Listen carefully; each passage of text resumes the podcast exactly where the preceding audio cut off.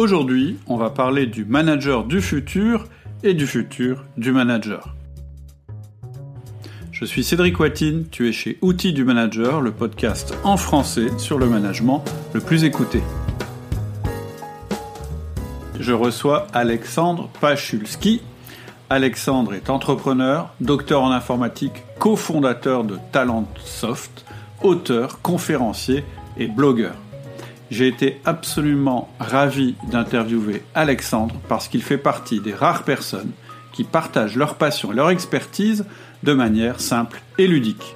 Tu verras que nous allons aborder des sujets pointus comme l'intelligence artificielle et le management, les grands enjeux des organisations dans ce monde instable, la manière de nous y préparer ainsi que nos collaborateurs, la recherche du sens au travail.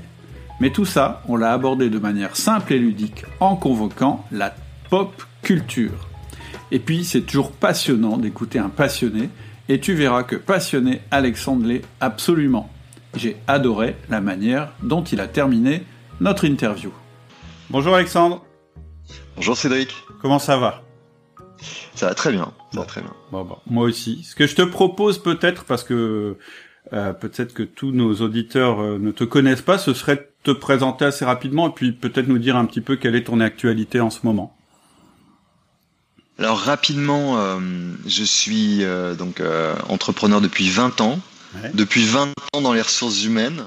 un petit peu tombé dans les ressources humaines et l'entrepreneuriat par accident, puisqu'à la base j'ai un doctorat d'informatique avec une spécialisation en intelligence artificielle. Mhm. Mais en fait, en deux mots, et je pense qu'on on aura l'occasion d'y revenir, l'intelligence artificielle pour moi était presque une forme d'alibi pour essayer de comprendre euh, comment l'humain fonctionnait, comment on prend des décisions, comment on raisonne, euh, comment on agit, euh, avec une façon de l'appréhender bah, qui était un peu différente de celle des sciences humaines. Et donc finalement, relativement logiquement, en me retrouvant à, faire un doctorat sur ce thème-là, bah, je suis finalement arrivé sur les ressources humaines avec une sorte de twist dès le démarrage qui consiste à savoir euh, euh, comment on peut justement ne pas considérer l'humain comme des ressources, mais les appréhender un peu de façon globale euh, dans toutes leurs dimensions et, et faire que le travail soit plutôt un levier d'épanouissement.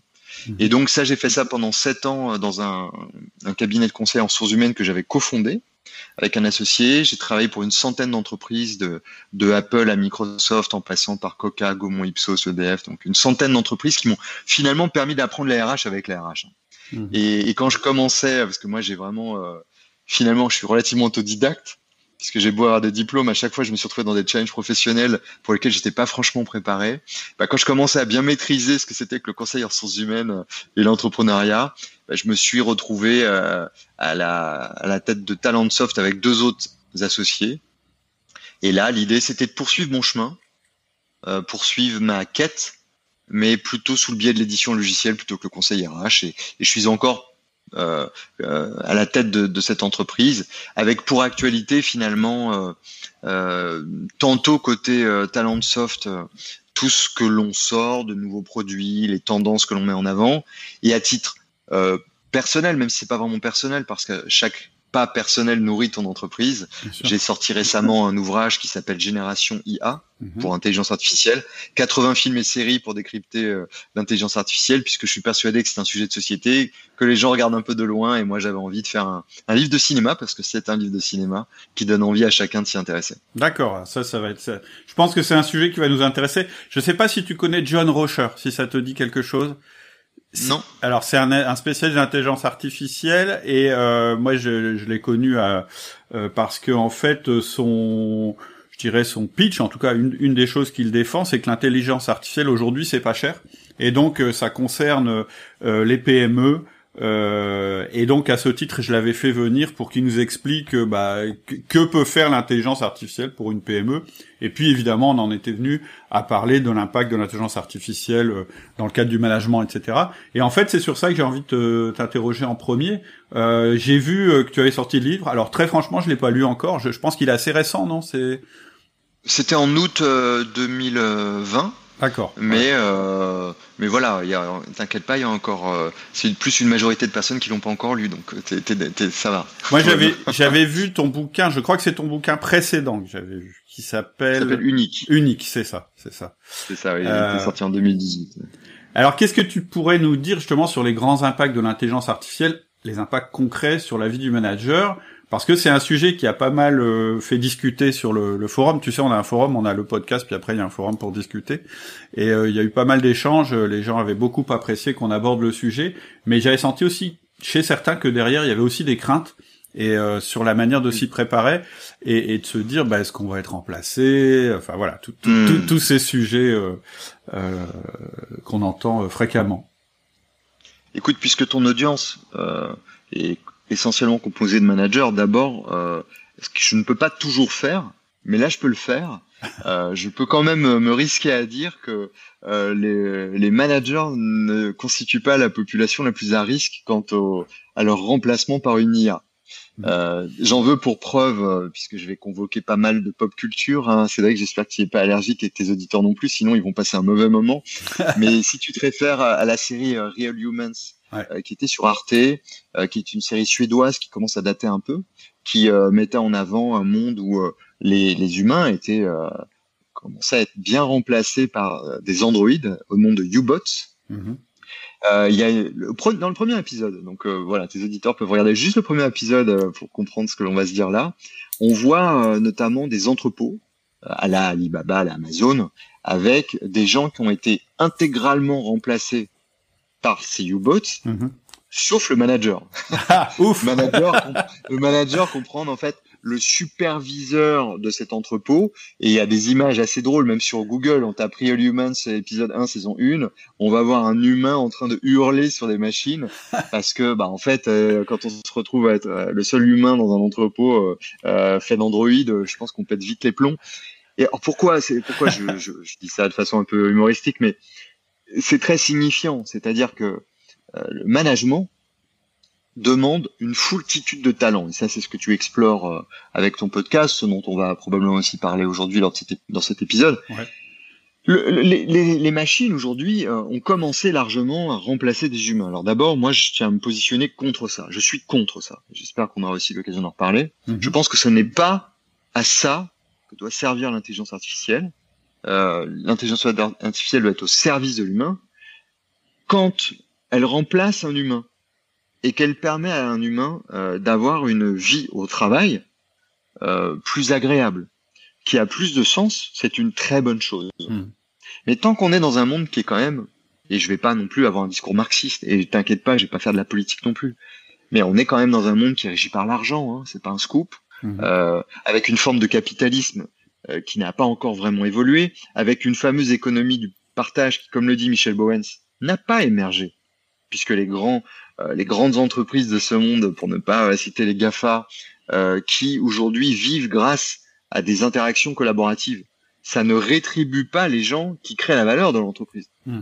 Donc on n'est toujours pas sur cette économie-là. Tant que cette économie, qui n'est pas une économie de partage, prédomine, la difficulté, c'est qu'un chef d'entreprise, et ses actionnaires pourraient toujours être tentés de se dire, ah bah attends, si je remplace quelqu'un par une machine qui n'aura pas de salaire, qui n'aura pas d'humeur, qui n'aura pas de vacances, qui n'aura pas tout ça. Qui m'attaquera pas au prud'homme. c'est quand même vachement bien. Euh, du coup, bah, bien sûr, j'y vais. Mais en fait, on n'est pas dans un monde euh, euh, qui n'est régi que par l'économie. Oui, mais qu'est-ce qu'il advient de cette personne? Et, et, ce qui fait qu'il y a une tension et que tu me poses cette question-là ce matin.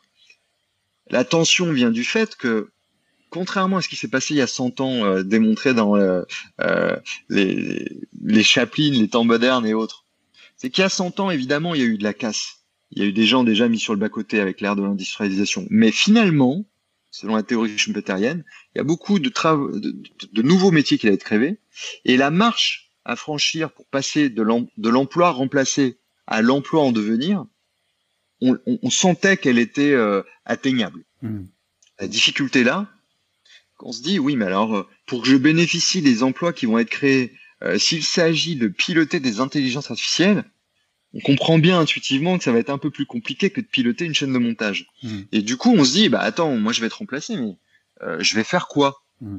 Alors le manager là où il est relativement à l'abri pour revenir à ta question, c'est que le management, ça n'est pas que du pilotage de ressources dans un entrepôt, euh, à l'ère du tertiaire, à l'ère d'une économie euh, vraiment régie par beaucoup de prestations intellectuelles. Bah, bien évidemment, une machine, avant de comprendre la motivation d'un humain, de savoir si cet humain va bien s'insérer dans une équipe, comment le motiver, comment l'engager, voilà, je peux m'arrêter là. On a tout de suite compris qu'aujourd'hui, oui, des IA peuvent gagner en, en quatre jours, peuvent se s'éduquer, s'entraîner et gagner face à n'importe quel champion, quasiment maintenant de n'importe quel jeu, mm. que ce soit le jeu de Go, le poker ou ce qu'on veut, StarCraft. Mm. Là, à dire qu'une IA va comprendre ta motivation, la mienne, à réussir à nous faire travailler ensemble, et ce dans la durée, voilà. Donc, on peut tout de suite rassurer les managers, notre discours ne veut pas être toxique pour eux avant, à mon avis, un petit moment, et peut-être jamais selon le projet de société que l'on va ériger. Tout à fait. Après, je peux faire aussi un parallèle avec la, la gestion de projet, puisque c'est un des sujets que que j'ai abordé dans les formations, il y a des logiciels de gestion de projet, et puis après il y a le chef de projet. Et en fait, ce qui fait la force d'un projet, c'est pas le logiciel qu'il va utiliser, c'est lui et sa manière de gérer l'humain, de savoir que euh, Caroline, elle s'entend pas forcément avec Jean-Pierre, qu'en ce moment euh, Patrice il est fatigué et que etc euh, etc. Et je pense qu'on peut faire le parallèle avec l'intelligence artificielle, c'est que tout ça, c'est voilà, ça va rester, euh, ça va rester, je pense, la partie la plus importante du rôle du manager, éventuellement aidé par l'intelligence artificielle. D'autant plus que euh, on est quand même dans un monde qui, depuis que l'on parle de transformation digitale, c'est-à-dire quand même, euh, moi quasiment depuis que j'ai créé Talentsoft, mais à minima, même si on est un peu prudent, on va dire depuis le début des années 2010, à l'ère où on te dit que le manager n'est plus euh, il est plus régi par le terrorisme, donc c'est pas quelqu'un qui fait exécuter des solutions qui préexistent. Ça n'est pas un ordonnanceur. Mhm. C'est pas quelqu'un qui vérifie si euh, tu as bien pointé. Et alors bien entendu, il faut pas être dans, un monde de bisounours. Évidemment que ça existe encore dans certains environnements, dans certaines industries, dans certaines cultures, mais la tendance est plutôt à dire que le manager doit être un développeur, le manager doit être un coach. Donc dans ces optiques-là, on est dans cette appréhension humaine. Après, là où je peux essayer de faire peur un tout petit peu à tes éditeurs pour les garder éveillés, euh, comme dans un bon film, euh, c'est de se dire que malgré tout, il y a quelque chose qui existe dans l'informatique qui s'appelle l'informatique affective. Et que là aussi, quand tu regardes des films comme Her, avec Scarlett Johansson et euh, Joaquin Phoenix, mm. quand tu regardes des films moins connus comme Zoé, avec Ewan McGregor et Léa Seydoux, tu t'aperçois qu'en fait, il y a un, il y a un sous-projet dans l'intelligence artificielle qui est de considérer que finalement nos, nos mécanismes émotionnels sont des mécanismes, parce que ce sont des mécanismes, ils sont relativement prédictibles, prévisibles, et donc à ce titre-là, il est envisageable d'entraîner une intelligence artificielle à développer des émotions. Alors évidemment, euh, sans aller trop loin, puisque là l'idée c'est plutôt de rester sur des choses pratiques, euh, en deux mots, est-ce qu'il serait envisageable qu'un jour on éduque des machines pour qu'elles comprennent la dynamique émotionnelle des gens avec lesquels on parle? Mhm. C'est un sous-projet de l'intelligence artificielle.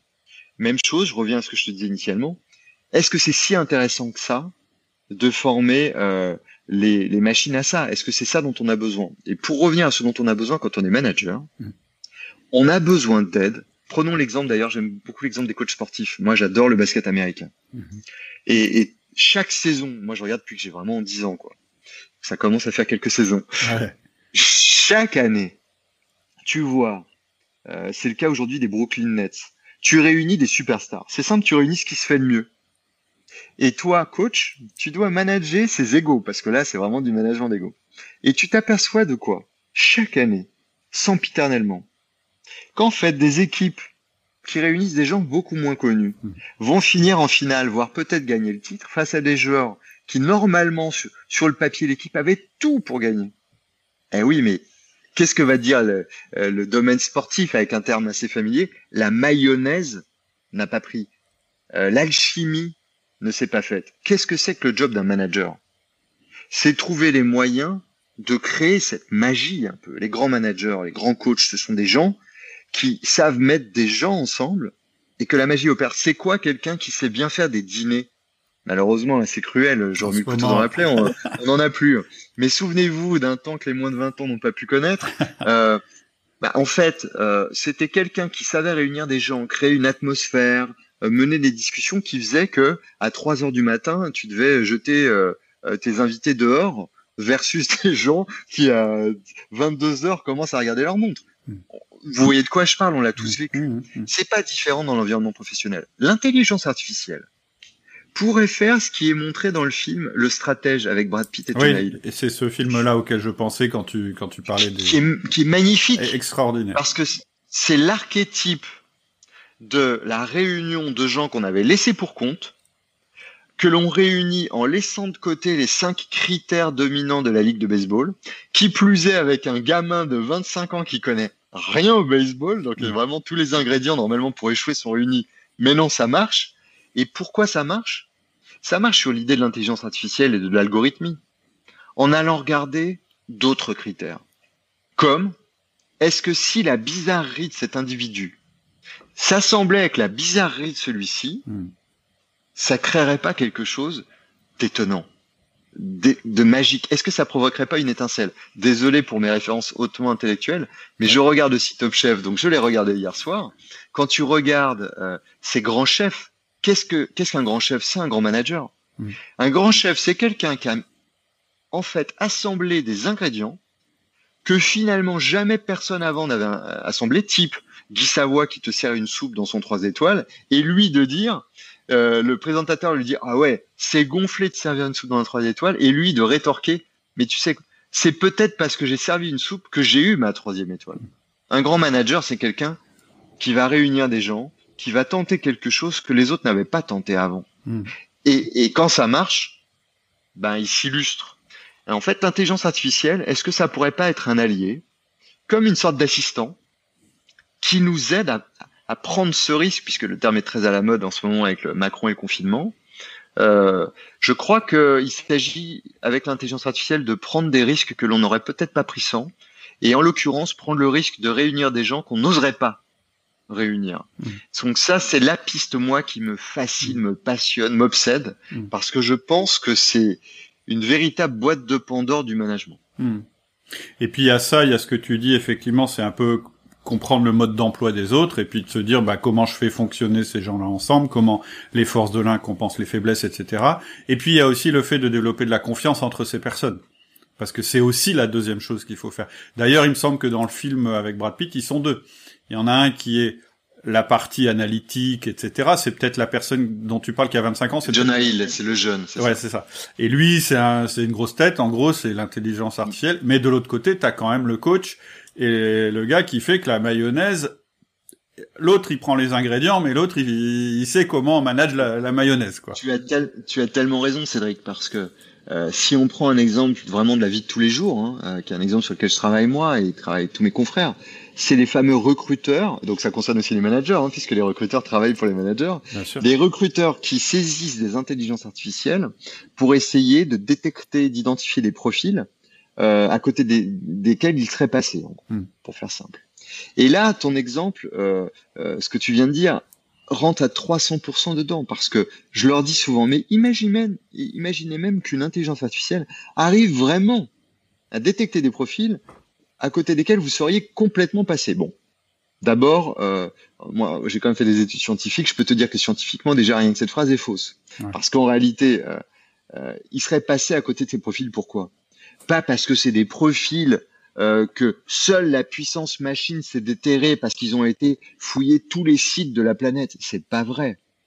Ce sont des profils qu'une intelligence artificielle pousserait parce qu'en fait, elle serait plus libre qu'un humain qui, lui, va se dire non, c'est pas possible que chez L'Oréal, et je les cite parmi d'autres, mais de ces grandes entreprises du CAC 40 qui, on le sait, ont quand même tendance en France à valoriser les diplômes. Et quand je parle des diplômes, je parle pas juste d'un diplôme d'école de commerce. Je parle plutôt des cinq plus grandes écoles de commerce, mmh. des cinq plus grandes écoles d'ingénieurs.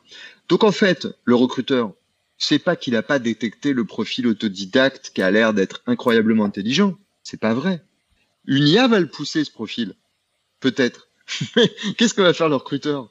Bah, il va le, il va pas le prendre hmm. en disant, bah non, parce que la politique de mon entreprise n'est pas celle-là. Hmm. Et quand bien même, imaginons qu'on on se dise, ah bah grâce à l'IA, parce que c'est une IA, on va dire, ok, bah du coup, je vais prendre des profils que j'aurais pas pris autrement, ce qui est déjà pas réaliste. Qui va attirer ces profils? L'IA ou le recruteur? Mmh. ou le manager? Qu'est-ce qui fait qu'un individu rejoint une équipe? C'est pas un algorithme qui t'aura trouvé. C'est pas un algorithme qui va te vendre la boîte.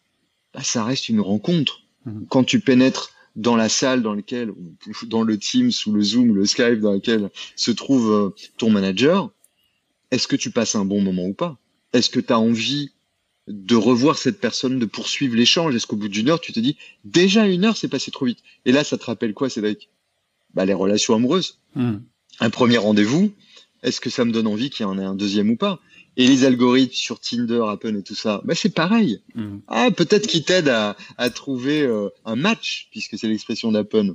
Mais une fois que ce match il est arrivé, c'est pas l'algorithme qui fait que la mayonnaise prend. Hmm. Et donc j'en reviens à ce que je disais. Là où les managers peuvent, à mon avis, quand même dormir sur leurs deux oreilles, c'est que cette mayonnaise là, euh, c'est voilà, c'est le cœur de ton podcast. Hmm.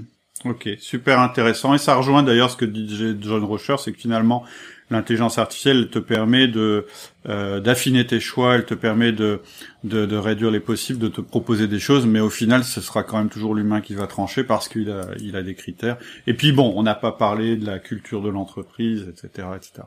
Évidemment. Mm. Mais alors là, c'est intéressant aussi parce que si tu veux, là où je pense que ah, si tu veux, c'est ça qui est, euh, c'est toujours pareil. Euh, je pense qu'on ne peut pas être dans un monde manichéen, c'est pas blanc-noir. Euh, on a boîte d'informatique, faut sortir du 0-1. Euh, euh, la culture, d'un côté, c'est ce qui protège les managers en se disant, eh, c'est pas une IA qui va faire ça. Mais de l'autre, si tu regardes assez froidement, et là je me permets de le faire parce que c'est, ça fait 20 ans que je, traîne quand même mes guêtres dans, la, dans les ressources humaines. En fait, la culture, c'est quand même souvent quelque chose qui est méprisé, oublié, et piétiné. Parce que à chaque fois qu'on te met en avant un profil, à chaque fois qu'on te met en avant un talent, on commet selon moi une grave erreur. Il n'existe pas de talent intrinsèque. Je peux t'assurer que nous, on a discuté euh, deux minutes avant de lancer l'enregistrement de ce podcast. Mm. Si déjà sur ces deux, minutes, en se reniflant, on se sent pas du tout. je peux t'assurer que la conversation, ça va pas être la même. on va être moins à l'aise, on va être moins bon. Et peut-être que alors que je serais pas devenu plus intelligent, moins intelligent, plus sachant, moins sachant, ben il y a, y, a, y a, des podcasts dans lesquels c'est sûr, je suis meilleur que d'autres. Hmm. Pourtant moi, je change pas d'une heure à l'autre. Qu'est-ce qui fait que ça marche Précisément parce qu'on est dans une culture, une appréhension du métier du manager, un mode conversationnel qui, qui, parle de nos valeurs, qui parle de tout ça, qui est complètement tacite, implicite. Hmm. Et en fait, aujourd'hui, euh, quand des logiciels, d'ailleurs comme Talentsoft, aident des, des ressources humaines à recruter, à évaluer, à former, on aide à recruter des talents, à évaluer des talents, à former des talents. Mais comme je le dis toujours à mes clients, attention, le talent n'est pas une valeur intrinsèque. Mm. Ça n'est jamais qu'un individu, une femme, un homme, qui plongé dans un contexte donné, parce que le contexte c'est aussi le timing de l'entreprise. Elle est en décroissance, elle est en croissance. C'est avant le Covid, pendant le Covid, après le Covid. Absolument. Tout ça, c'est en France, au Danemark, aux États-Unis, en Chine. Tout ça fait que bah, la même personne va pas du tout exprimer les mêmes choses. Alors on en revient sur le job d'un manager. C'est un accoucheur aussi. C'est quelqu'un qui, qui doit plonger les gens dans un environnement qui lui permette d'accoucher du meilleur d'elle-même ou de lui-même. L'IA, je pense, pourrait justement parfois détecter le shit culturel. C'est ce que nous, on essaye de faire chez Talentsoft. D'aller traquer des éléments euh, qui travailleraient bien ensemble. Dans quelle équipe Plutôt dans quel pays Plutôt à quel moment si une IA savait aider un manager ou un recruteur en l'occurrence, pour poursuivre notre exemple en lui disant ah non c'est la personne parfaite, mais alors pas aujourd'hui. Ça aurait été parfait hier. Il sera peut-être parfait demain, mais, aujourd'hui ça marche pas, non? Mmh. Parce qu'aujourd'hui c'est la traque euh, à la profitabilité, c'est la traque à, l'ouverture d'un nouveau pays. Et là, non, ça va pas marcher. Mmh. Mais tu vois, on a besoin de ça. Moi, je pense qu'on a vraiment en entreprise aujourd'hui, je connais quasiment aucune entreprise, y compris Talentsoft, mmh. qui fasse ça impeccablement. Et on n'est que 700. Je te fais pas un dessin quand on est 250 000. C'est clair. Ok, hyper intéressant. Alors il y avait un autre euh, angle qui m'intéressait aussi. J'ai vu que tu insistais euh, sur quatre enjeux dans les organisations, mais ce qui m'intéresserait, c'est que tu me dises ce que tu mets derrière chaque enjeu. Il y en a quatre. C'est la virtualité, l'humilité, la connexion et l'authenticité. Qu'est-ce que ça veut dire concrètement pour un manager? Ouais, là d'abord, juste pour ceux qui nous écoutent, c'était un twist d'un terme qui venait de l'armée d'ailleurs qui s'appelle VUCA. Exact. Euh, qui était plutôt euh, volatilité, incertitude, euh, complexité et ambiguïté, pour dire qu'en gros, on vit, en gros, on vit dans un monde éminemment incertain, et je pense que vous n'avez pas besoin de ce terme-là pour vous en convaincre à, l'heure où on se parle. moi, j'ai twisté ce terme en rajoutant un H, en faisant VHU-CA pour dire donc virtualité, humilité, connexion, authenticité. Pourquoi? Parce que j'ai voulu affiner la compréhension de la situation dans laquelle aujourd'hui en disant bah, d'abord on vit dans un monde très virtuel. Cédric, en d'autres temps, on serait peut-être dans un studio d'enregistrement côte à côte à se postillonner dessus joyeusement. Euh, ce monde, à mon avis, ne reviendra jamais ou pas avant un bon moment ou pas avant un pass sanitaire et autres. Bref, c'est un monde qui va plus exister. Mhm. Et donc on, vient sur des relations qui sont plus virtuelles. Alors tu vois ce qui se passe d'étonnant. Toi et moi, on se connaissait pas avant, hein, pour le dire, hein, pas, euh, aux éditeurs. Je pense que les auditeurs le jugeront, mais bon, voilà, on se trouve rapidement mhm. parce que je pense qu'on partage beaucoup de choses. la difficulté, c'est que je vais parler de chez Talentsoft, on est 600, on a un agenda. Euh, le 15 mars, cet agenda est bouleversé parce que tout ce qu'on avait prévu de faire en se voyant, en se déplaçant, en prenant le train, l'avion, euh, en allant à des déjeuners, des dîners, des petits déjeuners, tout ça n'existe plus. Et donc le 15 mars, on se dit bêtement, a posteriori, Ok, c'est pas grave. Bon, le petit déjeuner, on va le faire sur Teams. Le déjeuner, on va le faire sur Teams. Euh, et puis le brainstorming, bah, on va le faire sur Teams. Donc, on, translate complètement notre agenda sur Teams en se disant, bah, nous, de toute façon, on télétravaille, on sait ce qui est vrai, on télétravaille déjà. On est dans, on a des bureaux dans 15 pays, des clients dans, de toute façon, vous êtes déjà des réunions sur Teams. Bon, bah, grave erreur. Parce qu'autant euh, la preuve, ça marche. On arrive à faire un podcast sans s'être jamais vu euh, sur un outil de Microsoft. Mais si on devait brainstormer toi et moi en ne se connaissant pas, ah, c'est pas la même chanson. Parce que brainstormer, ça veut dire que on doit se faire un peu mal à la tête. On doit sentir quand on perd l'autre. On doit sentir quand, waouh, on a trouvé quelque chose de fort. Et ça, on le sait, la communication est à 70% non verbale. Donc évidemment, ça veut dire que le 15 mars, on perd 70% de notre communication. Et donc on s'aperçoit, ça nous a pas pris très longtemps que ah donc oui non en fait bah, l'agenda faut le revoir parce qu'il y a clairement des choses qu'on peut plus faire, mhm. plus comme ça. Donc il faut apprendre à les refaire autrement. C'est ça qu'on a voulu exprimer avec la virtualité, sans parler de tout ce qui a trait à l'intelligence artificielle dont on a parlé euh, la première demi-heure. Donc on se dit, bah, finalement, euh, on doit se réinventer, on doit réapprendre à travailler ensemble, parce qu'on se tromperait à penser que euh, il faut pas tout revoir, même les choses qui nous paraissaient évidentes. Donc ça, c'est une première chose. Et aujourd'hui, évidemment, du point de vue du manager, ce qui est fou, c'est que nous, on a dit à tous nos managers, euh, puis encore une fois, je suis un des fondateurs de cette, boîte, donc je te laisse imaginer que quand même, j'avais déjà parlé un peu de tout ça depuis, depuis 14 ans presque. Mais en fait, quand on, on dit au manager, donc quand tu vas appeler les gens sur Teams le matin, quand c'est ton premier rendez-vous, quand c'est, il faut bien que tu demandes aux gens comment ils vont. Ouais. Pourquoi? Bah Parce qu'en fait, euh, on était tous choqués. Moi, je suis, j'ai le malheur d'être hypochondriaque en plus. Donc, ben moi, le 15 mars, moi, j'ai peur pour ma santé. Quand je vais faire les courses, ce qui a posteriori me fait ultra rire, certains se reconnaîtront peut-être, mais je, mettais mes vêtements au sale quand j'allais faire les courses à l'intermarché. Et, et, c'est limite si on n'était pas, tu sais, dans la série de Tchernobyl, si j'avais pu être en, en combi inifugé euh, et à me brosser façon chirurgien les mains, le corps. Euh, mais sincèrement, je l'aurais fait. Parce que le 15 mars, je vois les images à la télé, je vois Wuhan, je vois tout ça. Mais j'ai peur. Et puis, et puis, Donc tu, évidemment, tu, même sur place, tu regardes par terre. Enfin, t'es, t'es, t'es, t'es, en, en mode protection. En en mode protection ultime. Mm. Alors évidemment, quand tu vis comme ça, mm.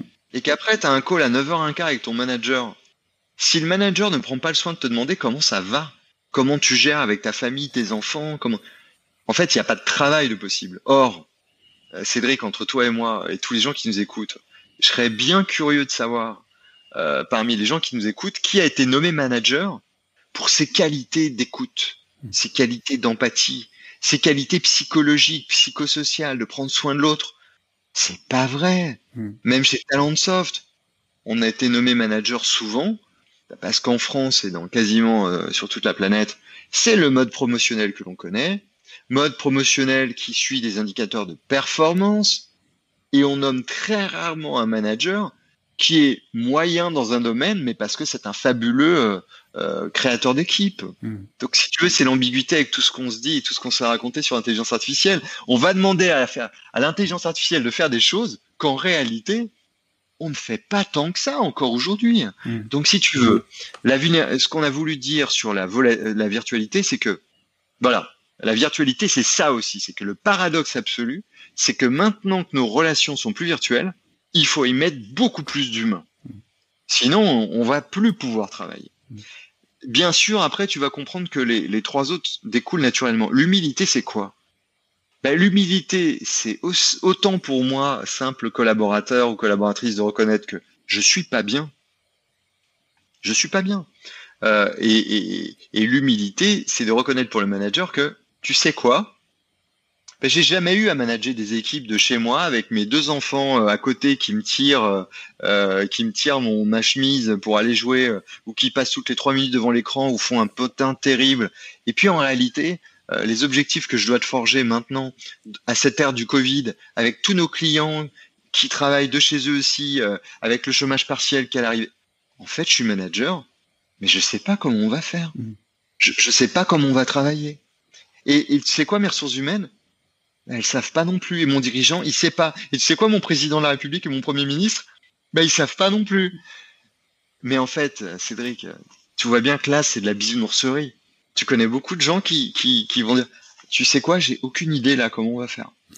Parce que c'est vrai qu'il faut motiver les gens aussi, et que si tu leur dis ça et que déjà eux sont paumés, ben, ils vont être encore plus paumés. Mais est-ce que les gens, le 15, je reviens sur le 15 mars, mais est-ce qu'ils avaient envie qu'on leur mente?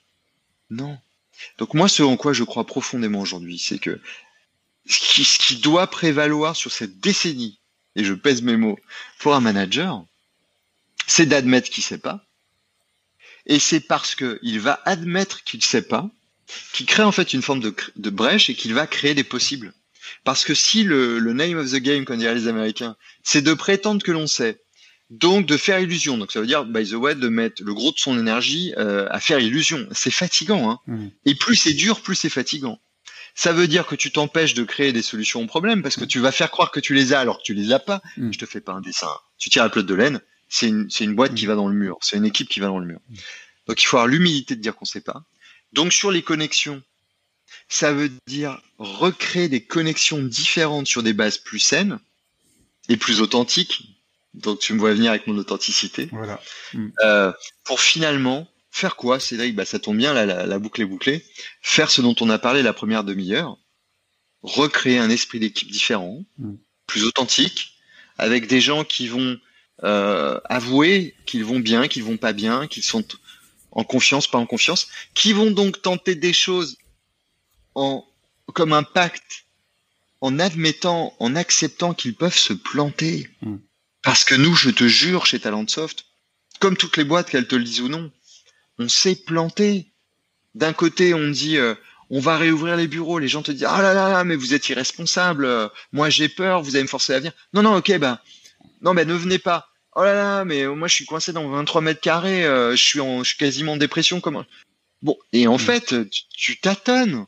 Qu'est-ce que fait le gouvernement? Je je les critique pas, mais tous les jeudis à 18h, on le voit bien. Il tâtonne. Il teste. il- Pourquoi? Mais, mais est-ce qu'on a le choix? Ah, t'es- joueur, toi, avec le mot test en ce moment. mais parce que, en fait, on n'a pas le choix. On ne sait pas.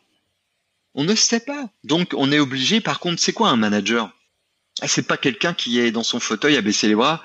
Moi, je suis pas en train de faire l'apanage du de la personne qui sait pas et qui dit, oh là là, mais tu te rends compte? Ah, mais Moi, j'ai jamais été préparé à ça, donc j'en ai aucune idée. Ben, c'est pas ça. Non, ça rassure pas trop, ça non plus. Non, et en plus, c'est pas le job. Ouais. Alors là, pour le coup, la personne n'aurait pas dû être manager. Mm. Un manager, moi, je crois qu'en fait, c'est simplement quelqu'un qui a 1%, 1% de courage en plus Mm. et qui va prendre un risque. c'est la personne, tu sais, quand euh, euh, on était euh, à la bonne époque aussi du cinéma, on était cinq potes en sortant du restaurant en disant quel film on va voir? En fait, le manager qui se rapproche du coup de la figure du leader aujourd'hui. c'est la personne qui va dire bon, allez, ok, vous savez quoi, on va voir ce film. Et il sait que ça plaira pas aux uns, il sait que les autres seront peut-être. Mais à un moment donné, il y a une décision à prendre. Et c'est celui qui va prendre le risque en sortant du film. Les gens lui disent Oh, mais c'était un mauvais choix, je t'avais dit c'est le risque de l'impopularité, c'est les risques de tout ça, mais c'est ça un manager aujourd'hui. Je pense. Quelqu'un qui sait prendre le pourcentage de risque. Je pense qu'en plus c'est phasé, c'est-à-dire qu'à un moment le manager il est vulnérable et il doit avouer sa vulnérabilité, c'est ce que tu disais en disant bah je sais pas. En fait, euh, je sais pas, mais j'ai confiance dans mon équipe. C'est-à-dire euh, maintenant on va étudier et, et là c'est le moment où l'équipe peut être créative parce que si tu arrives avec des certitudes, tu tues la créativité. Exactement. Par contre, effectivement, il y a un moment où il faut reprendre en disant bon, maintenant que vous m'avez donné vos machins, etc., c'est moi qui vais trancher et mon job, c'est d'assumer le fait que j'ai tranché, que l'on puisse se tromper. On saura pourquoi on s'est trompé.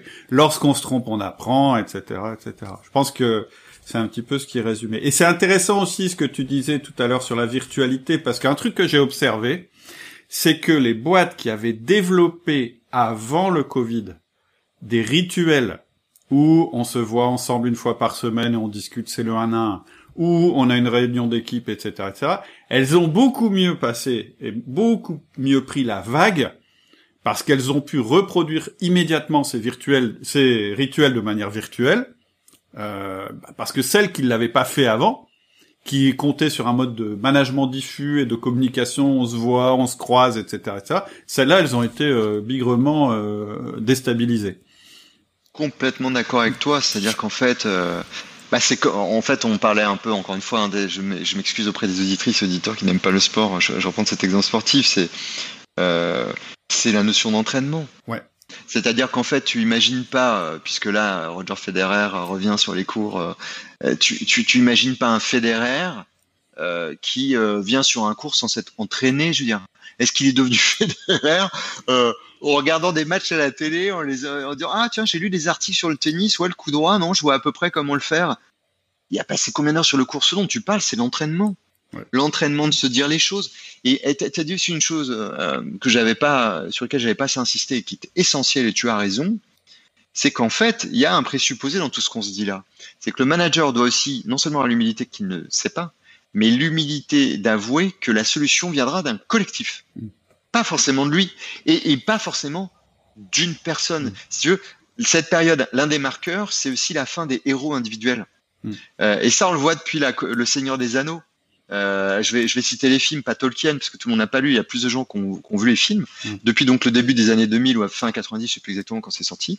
En fait, ce qui est intéressant, c'est de voir que euh, tu avais des figures très fortes, le magicien, le roi, euh, euh, mais en réalité, ce n'étaient pas des héros individuels. À un moment donné, la situation faisait que c'est Gandalf le héros ou c'est euh, le ou c'est la personne de petite taille d'ailleurs le héros parce qu'on a besoin à ce moment-là d'une personne de petite taille hmm. et, et, que à la limite la grande personne très forte et tout non là euh, là ça va pas aller ça va pas le faire et en fait dans ce que tu dis là l'entraînement c'est aussi l'entraînement euh, comme dans un film, à savoir euh, dans les séries, ce qu'on aime, c'est qu'on sait qui tient quel rôle. Et au bout d'un moment, au bout de la quatrième saison, tu connais tellement les personnages, t'as l'impression que c'est des membres de ta famille.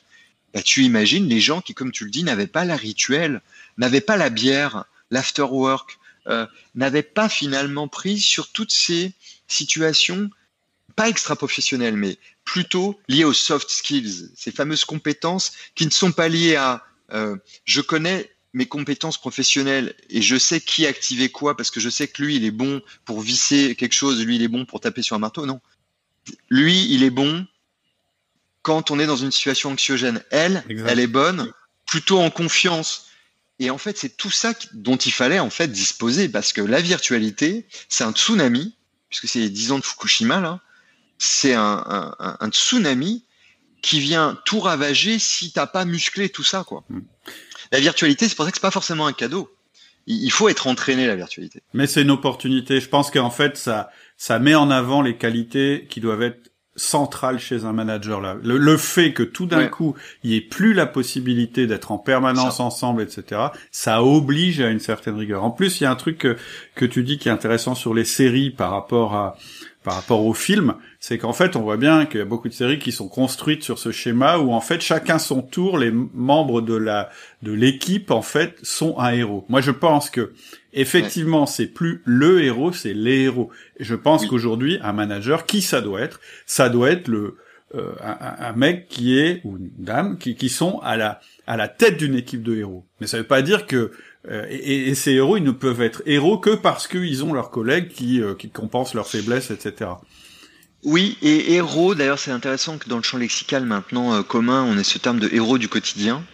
C'est qu'en fin de compte, ça, ce qui me plaît dans ce terme de héros du quotidien, c'est que ça vient invalider toute la dimension élitiste qui avait trait au management des talents, parce que j'ai entendu trop de choses démagogiques qui m'insupportent euh, et j'étais le premier parce que, euh, comme tu l'auras compris, je suis un fan de pop culture et donc euh, j'ai, ça m'est même arrivé de faire quelques séminaires, euh, webinaires et autres sur le thème des super héros, en prenant les X-Men et ainsi de suite. Mais attention, moi quand je parlais des super héros, je parlais des mutants. Les X-Men, là où ils sont plus intéressants pour moi que les Avengers, c'est que on peut considérer qu'ils ont des super pouvoirs, mais en réalité, ils souffrent beaucoup de leur différence. Et ce qui m'intéressait plutôt, euh, finalement, les X-Men, je les rapprochais plutôt de Forrest Gump que euh, des Avengers, parce que il y a une dimension psychologique qui est très intéressante dans les X-Men, c'est qu'en fait, ce sont des gens qui vivent très mal souvent leurs différences. Et donc, ce qui me plaît là-dedans, c'est que le management des talents a souvent, et là aussi c'est notre culture française, essayé d'identifier les 15%, c'est sur un courbe de Gauss, d'élite, les top performers, les top ceci, les, mais attends, il n'y a pas que des top performers. Heureusement, on n'est pas des super-héros. Non, moi j'ai pas de super pouvoir, j'en ai pas. Par contre, j'ai des bizarreries, j'ai des talents, mhm. j'ai des choses qui fait qu'à un moment donné, Cédric, ah, c'est peut-être moi qu'il faut aller chercher. Et à un autre moment, c'est peut-être euh, cette jeune femme qu'il faut aller chercher. Et, et c'est ça qui est intéressant dans l'idée, comme tu viens de le dire, de collectif de héros c'est que le héros, c'est pas un badge que tu portes en permanence. Hmm. C'est vraiment de la cuisine. Hmm. Et c'est toi plongé dans un contexte. Et c'est ça un héros. Quand on parlait, le, thème vient beaucoup des héros de guerre. Hmm. Bah, c'est des gens qui, à un moment donné, étaient des gens comme toi et moi, se sont révélés. C'est ça. Et ont permis à une situation de basculer. Voilà. Là, si tu reviens à cette dimension liée malheureusement à des drames et à la guerre, il faut revenir à ça, quoi. Et il faut chercher ça, des gens qui sont capables de se révéler et de, de transformer une situation. Et je pense que ça met un peu à mal euh, la classification, comme on a pu la voir à un moment qui était assez euh, fortement mise en avant, euh, peut-être un peu plus par les Américains d'ailleurs que de dire c'est quoi ton, ton ton ou tes top performers, comme si dans une équipe en fait t'as une courbe de Gauss et puis en fait c'est ça la méthode General Electric à un moment où on disait bah faut dégager tout le temps au fur et à mesure les 30%. Sauf que, sauf qu'en fait, c'est pas comme ça que ça marche et c'est pas aussi simple. Moi, je serais bien embêté si demain tu me disais, bah, ton équipe, classe-moi le meilleur et puis ensuite le un peu moins bon et, ainsi de suite. Alors évidemment, il y a des gens qui sont bons nulle part. Mais ce que je veux dire, c'est que finalement, c'est pas comme ça une équipe. C'est-à-dire qu'il y en a un qui est bon dans tel domaine, etc., etc. Ok, on va, on va, on va avancer un petit peu. Euh... Du coup, on y va peut-être sur les conseils spécifiques. Qu'est-ce qu'il faut euh, en fait, comment on peut euh, se préparer ou préparer nos collaborateurs au métier de demain? Ce serait quoi les axes pour toi sur lesquels il faut être vigilant pour soi-même ou quand on manage une équipe? C'est quoi Qu'est-ce qui va être important demain? Je dirais comme je sais pas si tu appelles ça des talents ou des compétences, mais en, tout, cas, comment on se prépare euh, au monde de demain ou peut-être au monde qui est déjà là mais auquel on s'est pas encore adapté bah, on va revenir sur ces, on peut même revenir sur l'idée initiale du VUCA, le, premier terme sans que, sans le twist que j'y ai apporté. Euh, ce qui va prévaloir, si tu veux, comme qualité, euh, euh, je, crois qu'il y a la notion d'adaptabilité, puisqu'on on le sait maintenant que la seule constante c'est le changement. Donc de toute façon, alors c'était le dogme d'ailleurs de l'école 42 quand ça a été créé, c'est de dire bah de toute façon à la seconde où tu sors de l'école, tes compétences pourraient s'avérer obsolète. Et c'est vrai que dans le domaine de l'informatique, on va t'apprendre, donc euh, un professeur va te former pour euh, que tu saches manier un langage. Moi, c'était le cas à la fac. Euh, alors, c'est pas tout à fait vrai. Je vais mentir un tout petit peu parce qu'on m'a pas appris le C++. J'étais premier, la première promo d'étudiants à apprendre le Java. Mais c'était intéressant parce que la promo précédente ils apprennent le C++, qui est un langage informatique objet, et l'année d'après, euh, en fait, on apprend le Java. C'était ça le dogme de l'école 42, c'est de dire qu'en fait, il faut pas apprendre un langage, il faut apprendre à apprendre des langages, parce qu'ils vont changer tout le temps. Et, étant euh, dans l'industrie logicielle, je peux le confirmer. Donc en fait, l'adaptabilité, c'est pas de te dire tu es super fort ou super fort là, c'est bon, ça y est, tu es prête, tu es prêt. Non, c'est de te dire tu vas avoir les armes, les moyens, les ressources pour t'adapter à une situation qui va changer en permanence. Donc ça, je le, je le mettrai en numéro un. Dès que tu prends la notion d'adaptabilité, il y en a deux autres qui viennent tout de suite derrière. Il y a la confiance en soi. Hmm. Parce que, bah, dis donc, faut avoir sacrément confiance en toi pour te dire, euh, non, ça, tout change, euh, les métiers transforment. On me dit que 80% des métiers de 2030 n'existent pas aujourd'hui, que euh, mes compétences pourraient être obsolètes à deux ans, mais non, mais ça va, je, pas stressant. Ah, c'est super stressant. Évidemment que c'est super stressant. Donc, il faut quand même avoir une sacrée confiance en soi pour se dire, je vais être capable de m'adapter à ça, de me, de développer des compétences techniques nouvelles. Alors, je recommanderais, au-delà de cette notion d'adaptabilité, de confiance en soi et de prise de risque, sur lequel je reviens pas parce qu'on en a déjà parlé. Ce qui est vrai pour les managers est vrai pour les gens. Hmm. En fait, il va quand même falloir, si ce n'est devenir tous des développeurs informatiques, je ne suis pas d'accord. Hmm. Je ne suis pas super d'accord sur le thème on doit tous apprendre à coder. Tu sais quoi, Cédric euh, Je serais, même si j'ai su le faire, parce que il fut un temps où je, je, savais développer effectivement des programmes informatiques, je saurais plus le faire. Si tu mets devant un programme, ben oui, je reconnais deux trois trucs comme quelqu'un qui aurait appris à parler espagnol qui n'a pas parlé depuis 25 ans, quand il va entendre une conversation, oui, il va rechoper deux, trois mots assez rapidement, mais de là à dire qu'il va tenir une conversation, c'est faux. En fait, le truc important pour moi, la différence entre moi et quelqu'un qui a jamais appris à coder, c'est que ça me fait pas ultra peur. Hmm. C'est qu'en plus, je me dis, c'est pas grave que je sache pas coder. le truc, c'est que, en revanche, si j'ai peur de tout ce qui se rapproche euh, de l'intelligence artificielle, de la blockchain. Crois-moi, il va y en avoir des nouvelles technologies dans les années à venir. Alors c'est dès qu'il y en a une qui sort, tu dis, je comprends rien, je sais pas de quoi il s'agit, euh, euh, j'ai peur, en plus c'est trop tard. non, là, là, je pense qu'on est mal barré. Donc ça veut dire que l'important, c'est pas de devenir des codeurs. L'important pour moi, c'est de ne plus développer une phobie à la technologie. Et ça, je pense que c'est une vraie compétence. Parce que si tu veux, et c'est pour ça qu'honnêtement, j'ai écrit Génération IA. parce que ça m'énervait Ouais, c'est c'est énervant d'entendre des gens euh, qui te disent euh, non mais de toute façon euh, j'y comprends rien. Non mais de toute façon c'est pas pour moi.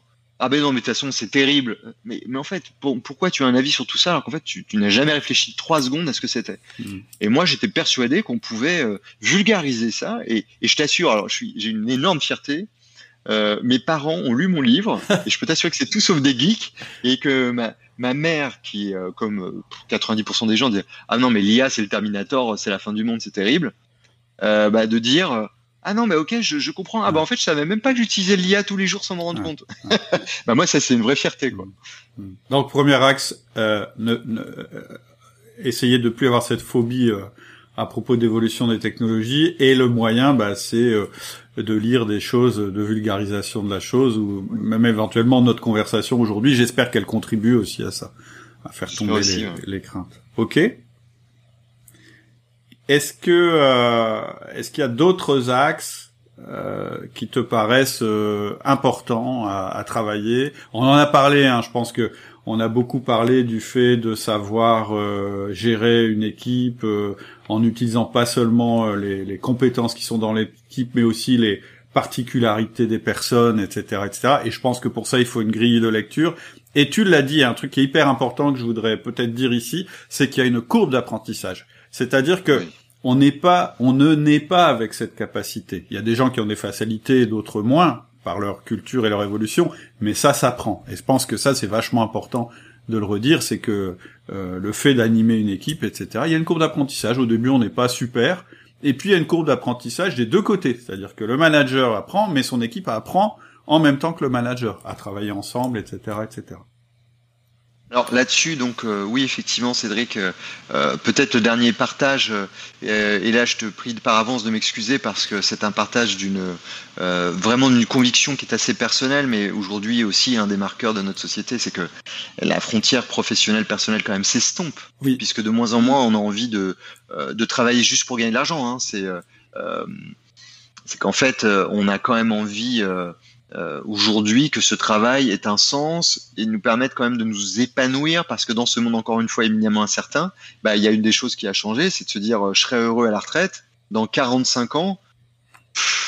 bah oui, 45 ans, euh, bah non, là maintenant on est obligé de se dire qu'est-ce que je peux faire aujourd'hui parce que moi j'ai aucune idée de ce qui va se passer dans 45 ans.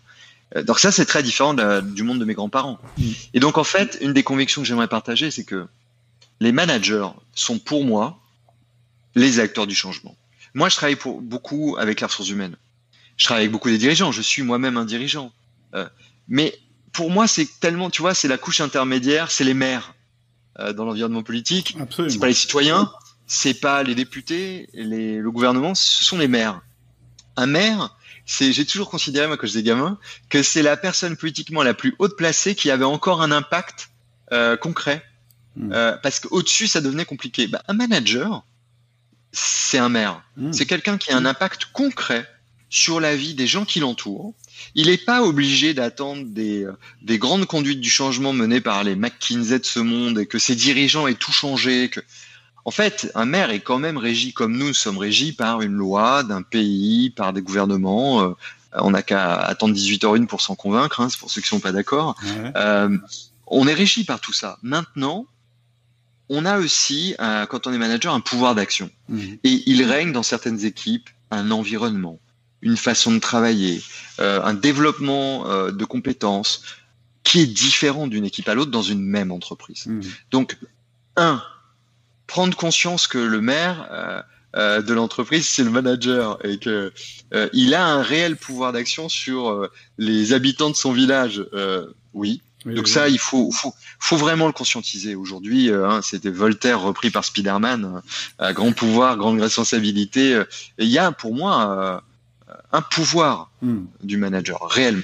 Et la deuxième chose, qui est plus une réflexion citoyenne, en fait, je crois qu'on doit tous participer en tant que citoyen et aussi en tant que manager à la transformation de la société parce que toute la première partie de notre discussion sur l'intelligence artificielle, euh, il faut bien se rappeler que l'intelligence artificielle, c'est un outil qui va être transformé en instrument, un instrument au service de quoi, de, quoi? De quelle vision de la société, de quel abord de l'économie, de quel abord de l'humain? Est-ce qu'on va rester sur les ressources humaines? Est-ce qu'on va basculer sur les relations humaines? Est-ce que le travail reste un levier de productivité pour euh, le système? Est-ce que le travail reste un, devient un levier de découverte de soi et d'expression euh, de ses talents et de contribution au bien commun euh, de façon très politique, euh, de contribution à la vie de la société, façon euh, Saint-Augustin ou, ou, Anna Arendt. Je veux dire, ça, je crois qu'on a un devoir parce que mmh. si on se pose pas individuellement ces, ces réflexions-là, est-ce qu'on on va attendre vraiment des dirigeants une transformation un matin en se réveillant?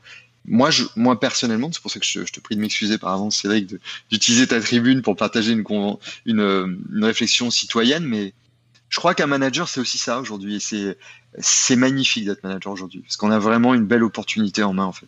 Eh ben, écoute, c'est une conclusion absolument euh, parfaite à notre entretien, puis c'est un message que j'aime beaucoup parce que voilà, ça vous ça vous met votre destin entre entre les mains et je pense que tu as absolument raison, c'est que euh, alors je vais peut-être pas aller sur le sur le sur le domaine public, mais déjà dans l'entreprise très clairement, le manager est l'avenir de l'entreprise. Vous êtes l'avenir de vos entreprises. Et même si vous avez l'impression que vous n'êtes pas managé de la bonne façon, ça ne vous donne pas euh, un prétexte pour vous ne, euh, ne pas manager de la bonne façon. Et je pense que le pouvoir est entre vos mains. Et mieux vous réussirez ça, mieux vous réussirez euh, à adapter votre mode de management aux nouvelles attentes de vos collaborateurs, plus euh, vous aurez de liberté finalement, parce que la performance viendra.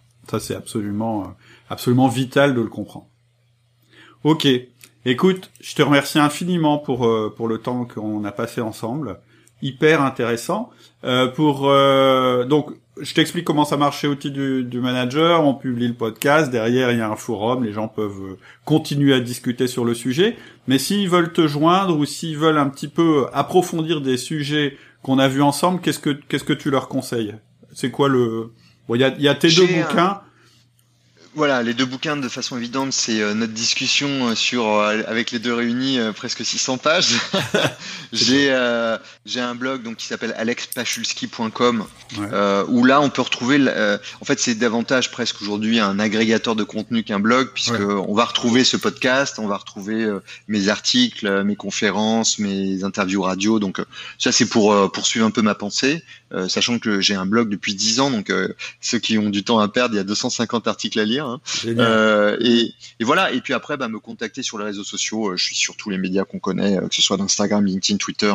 donc à votre disposition. Je réponds toujours sur LinkedIn pas toujours dans les 24 heures et, pas toujours par la positive quand on me demande des services, mais je réponds toujours. Donc. Ok, super.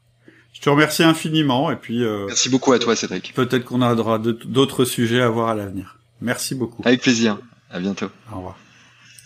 Voilà, c'est tout pour aujourd'hui. J'espère que la conversation t'a plu, qu'elle t'a donné toi aussi envie d'avancer en tant que manager.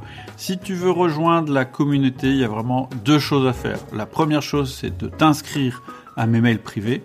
Pour ça, il faut aller sur le site www.outils du manager. Et la deuxième chose, c'est de rejoindre le forum. C'est gratuit. Ça te permettra de te présenter et puis de poser toutes les questions que tu as toujours eu envie de poser sur le management sans jamais oser les poser. Et pour ça, il faut aller aussi sur le site Outils du Manager, www.outildumanager.com. À bientôt. Au revoir.